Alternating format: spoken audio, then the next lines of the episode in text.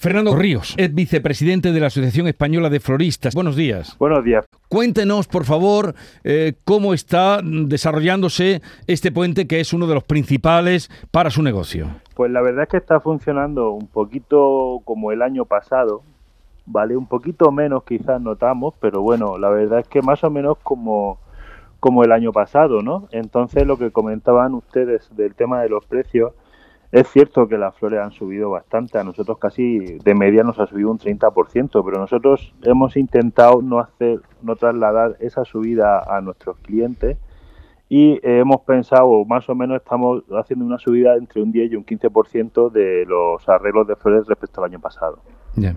Porque, ¿qué supone este puente de los santos y Día de los Difuntos? ¿Qué, se pone, ¿Qué supone en la facturación total de su negocio? Pues hombre, de, media, como usted ha comentado, puede ser un 15 o un 20%, pero luego hay floristerías, por ejemplo, en pueblos o en, en sitios que puede llegar a ser un 40%. Yo ayer estaba hablando con una compañera de la asociación y tenía casi 2.000 arreglos para los cementerios, ¿sabe lo que le digo? Entonces es bastante importante. Como le hablamos desde Andalucía, eh, no sé si usted tiene algún dato, alguna información que sea más concreta sobre el negocio de las floristerías en Andalucía, en esta tierra. Sí, claro, por supuesto. En Andalucía quizás sea de las provincias de España donde más gente va a los cementerios por la tradición, por la cultura que ustedes tienen y aparte de eso Andalucía también es una de las principales comunidades autónomas de producción de flores. Supongo que sus oyentes sabrán que en Chipiona está una de las zonas más es rentable y, de cultivo de flores en España.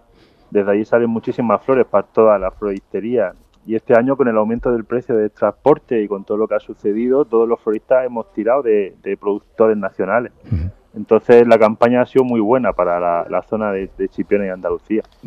Pues nos alegramos porque la verdad, después de los dos años de pandemia, bien mal que lo pasaron.